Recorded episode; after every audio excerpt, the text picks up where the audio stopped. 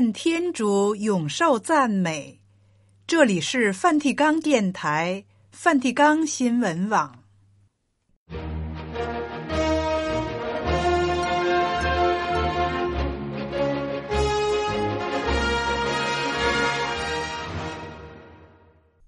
听众朋友好，今天是二月七日，星期三。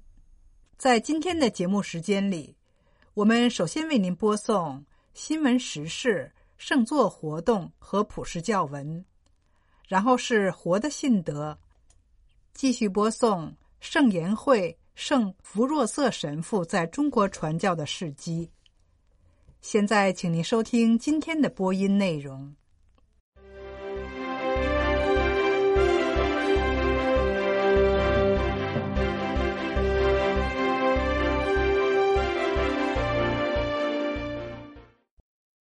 梵蒂冈博物馆前馆长保卢奇辞世，教宗致唁电缅怀艺术泰斗。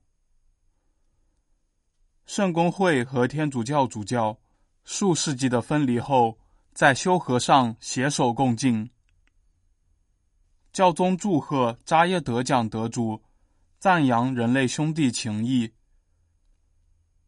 教宗致函，愿有爱引领我们克服仇恨与战争。走向团结的社会。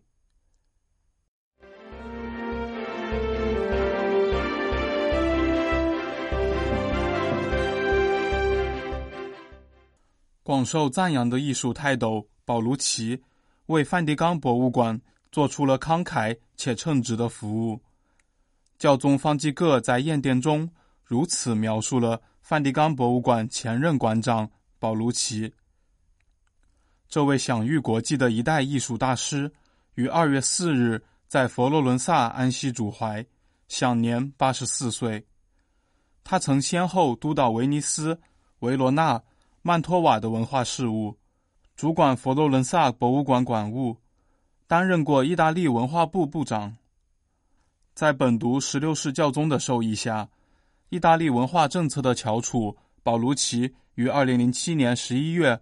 或任命为梵蒂冈博物馆馆长，直到二零一六年七月份，他的副手亚塔女士接替他的职务为止。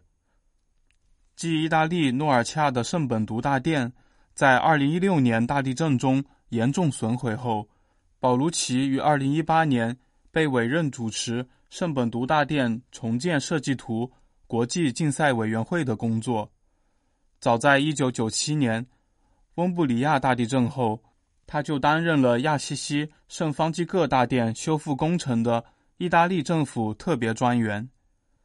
这位艺术泰斗著作等身，其中格外重要的是有关佛罗伦萨洗礼堂和米开朗基罗的多个圣母莲子像的研究。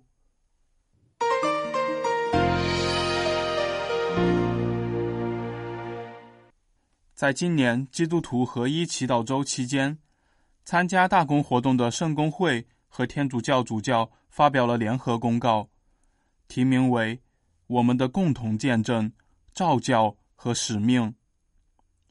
这项大公活动名为“一起成长”，由圣公会与罗马天主教会促进合一与传教国际委员会举办，得到圣座促进基督信徒合一部与普世圣公会办公室的支持。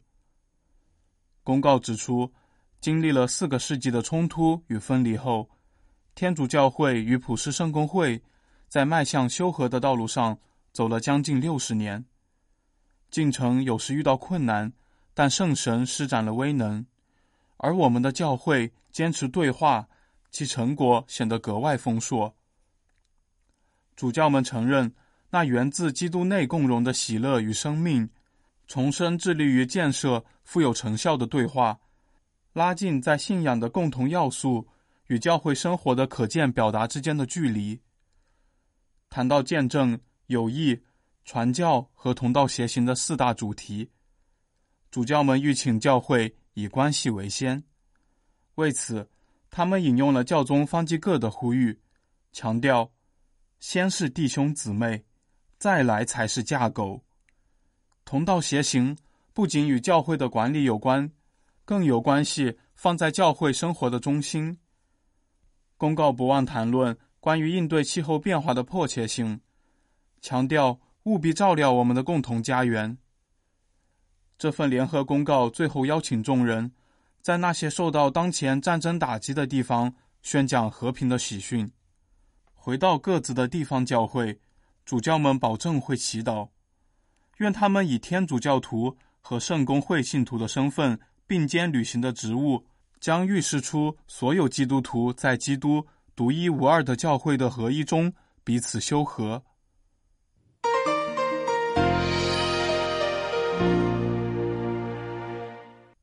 二零二四年度扎耶德人类兄弟情谊奖颁奖典礼于二月五日在阿联酋首都阿布扎比举行。教宗方济各在此机会上向获奖者和与会者发表视频讲话，表达贺意，并敦促人们促进和平与对话的文化。在视频讯息中，教宗首先向阿兹哈尔大伊玛目塔伊布热情致意。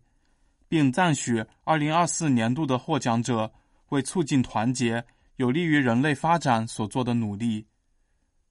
教宗说：“我向他们表达感谢，我相信他们的榜样将激励其他人有所行动。这些行动是从不同宗教人士之间富有成效的合作中产生的，从而为我们整个人类大家庭服务，尊重每个人的尊严。”并促进人类兄弟情谊文件提出的价值观。教宗表示，人类兄弟情谊是克服仇恨和不公义的途径。他说：“这些年来，我们作为兄弟姐妹一同前行。我们认识到，在尊重我们不同文化和传统中，需要建立兄弟情谊，使之成为消除仇恨、暴力和不公义的屏障。”最后，教宗向全体与会者发出邀请，愿你们继续播撒希望的种子。二零二四年度扎耶德人类兄弟情谊奖获奖者分别是天主教善牧会智利的科雷亚修女、埃及心脏外科医生雅各布，以及印尼的两个主要伊斯兰组织——伊斯兰教士联合会和穆罕马迪亚。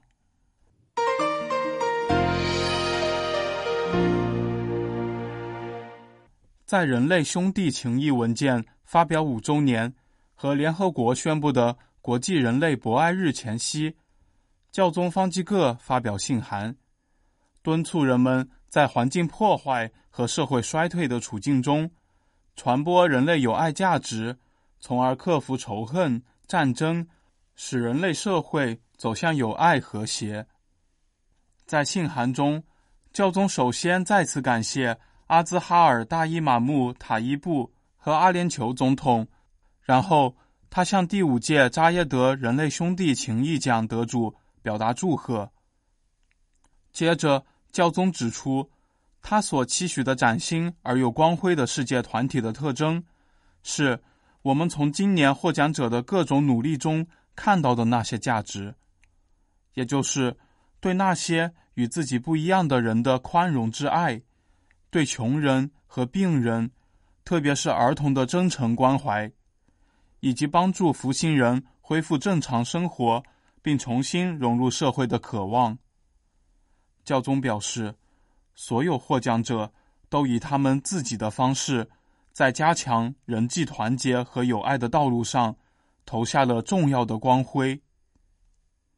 随后，教宗强调，光靠任何个人或人性的努力，都无法使这道路取得进展。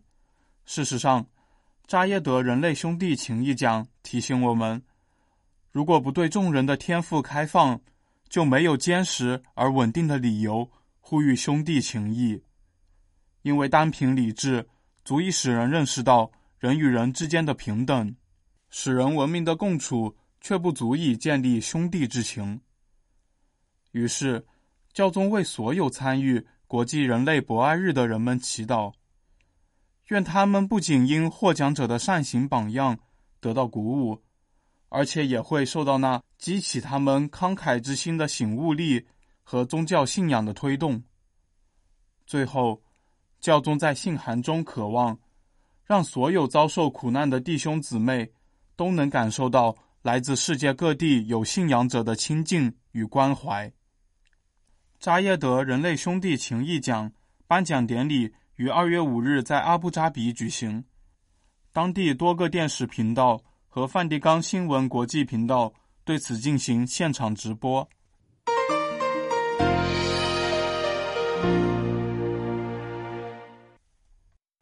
新闻报道播送完了，这里是梵蒂冈电台、梵蒂冈新闻网。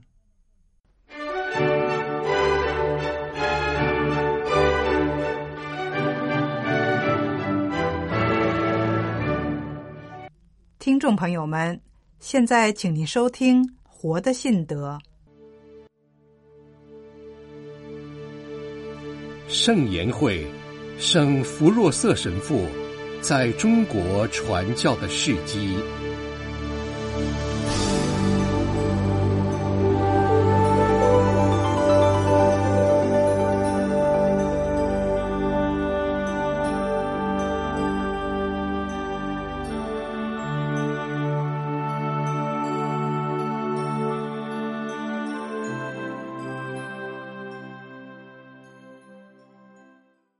上次节目播讲到。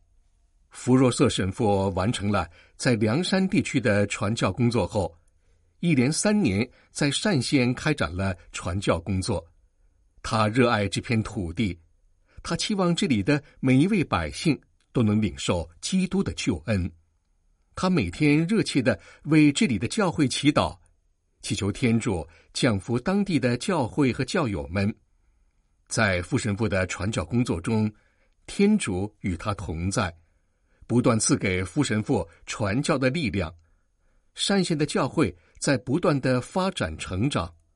弗若瑟神父在完成了三年在单县的传教工作后，主教派遣他前往济宁传教中心，开展传教团内部建设的牧灵工作。现在继续为您播讲在中国传教的圣言会士韩林镐主教撰写的。弗若瑟神父在中国传教的事迹。我们追随着弗若瑟神父传教的足迹，走到现在，获得了大量的机会，来见证他是如何历尽千辛万苦，有时甚至冒险为教会开辟新的领地，如何尽心的呵护浇灌这些年轻的新堂口，在他们遭遇困境时。又是如何支援帮助他们的？一句话，见证了他是如何在外部开展他的传教事业。以后我们还会一直看到他在这方面所做的工作，直到生命的尽头。他也从未停止做一名最根本意义上的传教士。然而，从现在开始，他的工作开始越来越多的转向传教团的内部。转向被称为传教事业的首要条件——培育，即关心传教士和所有传道者的心灵建设，这是整个传教活动的核心。传教士应当具备相应的知识与能力，能够聪明地把握机会和利用传教条件。但是，与其他事情相比而言，最为重要的基本条件。则是激励传道者心灵和推动所有的传教精神。主耶稣用一幅非常形象生动而又含义深刻的葡萄画面，道出了真理。耶稣说：“我是葡萄树，你们是枝条。枝条若不长在葡萄树上，自己就不能结果实。你们若不常在我里面。”也是这样，只有当传教工作植根于耶稣基督的充满生命力的葡萄树里面，才能结出宝贵的、丰富的天上果实。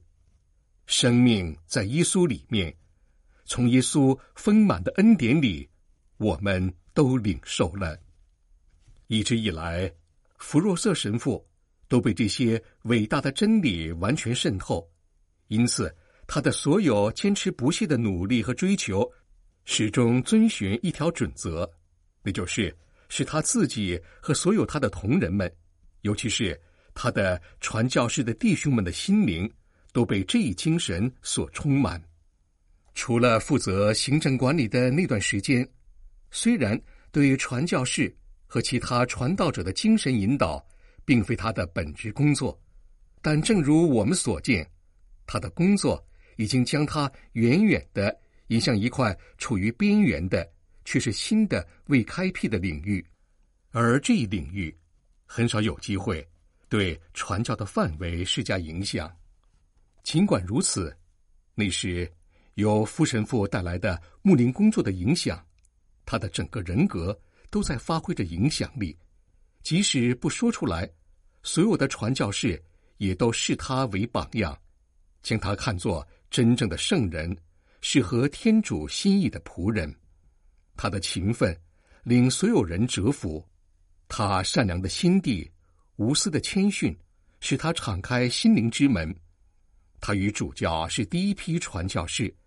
在工作年限和经验上都要超出其他的人，因此他尝试着将充满于他内心的精神传递给他周围的人。他从单县被派到济宁，他的精神影响有了更大的传播范围，因此他也从边缘走向了中心。济宁州虽不是位于山东南部的正中，但是对于大多数传教士而言，比起偏远的坡里庄，却是容易进入的多，因此，经常有传教士从四面八方来到这里。由于当时主教暂时还留在坡里庄，福神父变成了这里最先接触到的传教团的领导和在济宁附近开展传教活动的传教中心。在他那里，传教士们可以倾诉他们的烦恼和困惑。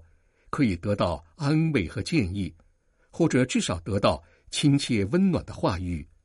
他们将他作为自己学习的榜样，领导整个传教团，也是领导所有传教团成员和圣言会传教士的，仍然一直是主教。他除了担任传教代牧这一职位外，还同时担任着副代牧的职务。而福神父无疑是令人心悦诚服的第一人。正如我们所说过的，他的影响力已经不仅仅来自于他的职位，更多的是在于他的人格。一八九七年，为传教事业被谋杀、献出宝贵生命的韩礼神父，习惯用下面这一个非常恰当的表述来形容上述的情况：主教是传教团的父亲，福若瑟神父则是母亲。人们几乎无法找到更简短或更贴切的表达了。母亲用她那仁慈的胸怀、深入人心的影响力以及全部的爱心，为每个人都能得到真正的福祉而操心劳累。这就是他为整个传教团所做的，并且做的越来越多。这一点远远胜过了其他的一切。他也正因此。成为山东南部的幸福源泉，主教委派给他的使命，也指引着他越来越朝着这个方向努力。在他刚到济宁时，就被允许参与几个重大的事件，他们成为一八九二年传教团内部建设最重要的几个事件。在济宁站稳脚跟后，传教团的事业进入了一个崭新的时期。现在，他们的内部建设自然也应得到相应的发展，像他所属的传教团一样。安治泰主教内心充满着对圣神的坚定，他印有圣像的徽章上刻有这样的一句格言：“他是我的光，我的力量。”无需多说，这种虔诚是没有任何新意的。不过，他绝对是教会。在信经中所表述的，也在身体力行的做着。无论何时何地，不变的是对圣父、圣子和圣神的尊崇和颂扬。在庄严的“来吧，造物主”和震撼心灵的“来吧，圣神”中，回想着他对圣神的虔诚，而这样的虔诚对于传教而言也尤其合适。如天主圣神曾经在创造世界的早晨漂浮于水面之上，从一片混沌之中唤醒美丽的新生命一样。如果要是这里出现天主恩赐生命的话，天主也必须漂浮到这被死亡的阴影笼罩着的外教人的土地上来，就像天主曾经赋予最初传道者的语言与行动。以神奇的力量与成效一样，如今的传教士也只能在他那里找到支持与力量、安慰与幸福。这也是主耶稣自己向门徒们承诺并给予的巨大恩赐。在安治泰主教看来，似乎只有当世界上所有的传教人士都认识到这一点之后，山东南部的人们才会真正认识到这一点。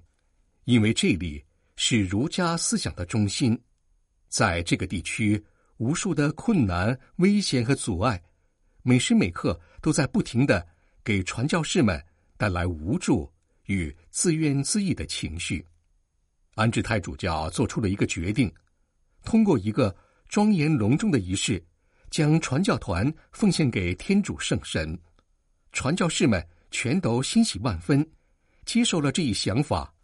圣神降临瞻礼被定为举行这次壮观的庆祝活动开始的日子。通过史密茨副主教友好的推荐，成功的请到了一位虔诚的艺术家格拉斯先生，来为这次活动创作一幅感恩画——天主圣神的形象。这神圣的圣典活动为期十天，为了让自己能在这肃穆的气氛中。与最初的传道使徒们结为一体，从耶稣升天瞻礼开始，传教士们就开始撤回到他们的驻地坡里庄、王庄和济宁。安治泰主教也特地来到济宁，在那里，他的九名传教士，其中也包括福神父，又重新集结到在他的身旁。仪式就在这里，在这座大城市的中心举行了。有一则庆典报道文字，或许可以让我们了解有关庆典的情况。这篇文字报道是这样写的：圣神降临节，咆哮的南风宣告了庆典的开始。现在，这神圣一天的太阳正冉冉升起，安静而喜悦，用它的第一束光芒照亮了这座因昨天的喧嚣所累。还在沉睡的城市，而在我们的驻地，他则找不到任何一个熟睡的人，只有一群虔诚的祈祷者。天刚破晓，就跪在盛装打扮的小祭台前，在祭台的上方，圣神的画像正等着揭幕。所有的人都照最初传道者的样子，空腹守斋，等待着，在将近。第三个小时的时候，即早上九点钟，主教在他的助手们陪同下，身着华丽的大红祭披，走到了祭台前。福若瑟神父首先向在场的教友们讲道，宣讲这个庆典的意义。随后，主教便在祭台的阶梯上跪下。当他用因感动而颤抖的声音说出：“来吧。”造物主时，天主圣神画像的幕布随之滑落。外面的院子里鞭炮齐鸣，这是第一次在驻地响起的鞭炮声。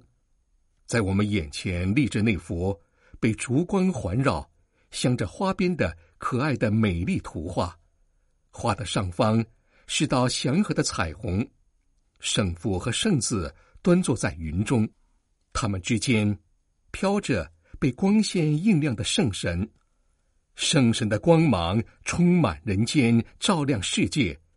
七位漂亮的小天使正向他投去敬仰的目光，声声轻轻的祈求：“来吧，造物主！”颤抖着穿过这可怜的小教堂，所有的眼睛都注视着前方的画面。那是仁慈的天主圣神今天从天堂降临，因此每个人都在为自己举行受职仪式。此时主教正用拉丁语庄严而又缓慢地做着祈祷，他祈求天主圣神接纳这个可怜的传教团，就像圣神选了那座葡萄山一样。他恳求天主像保护自己的眼球那样。保护传教团，祈求天主圣神用他那仁慈的翅膀为传教团遮风避雨，祈求天主圣神接纳所有的传教士、教友、新教友，还有可怜的外教人。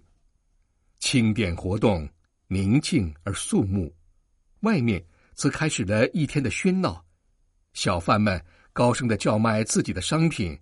乞丐在一扇扇门前苦苦的恳求，官员在当当的锣鼓声中穿过大街，来往的人没有一个人知道圣殿内正发生着什么，可能有一两个因听到鞭炮声而停住脚步的惊奇的询问：里面的欧洲的洋鬼子们究竟在做什么？然后又继续赶他们的路，不管去哪儿。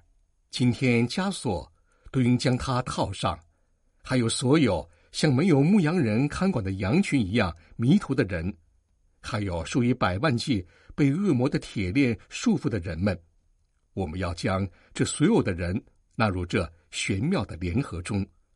我们的联合使得今天的山东南部已经献身于光明和仁慈的天主。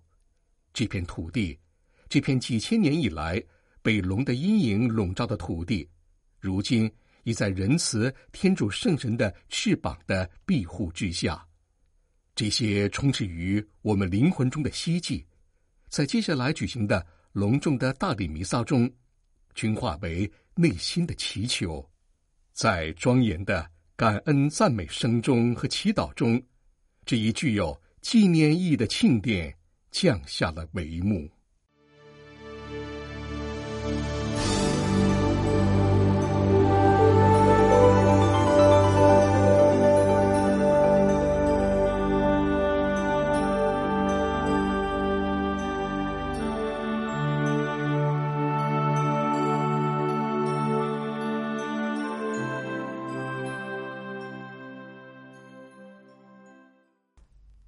才您收听的是《活的信德》，这里是梵蒂冈电台梵蒂冈新闻网。今天的节目全部播送完毕，我们在明天同一时间为您播送的节目是新闻报道和基督徒的婚姻与家庭，欢迎您按时收听。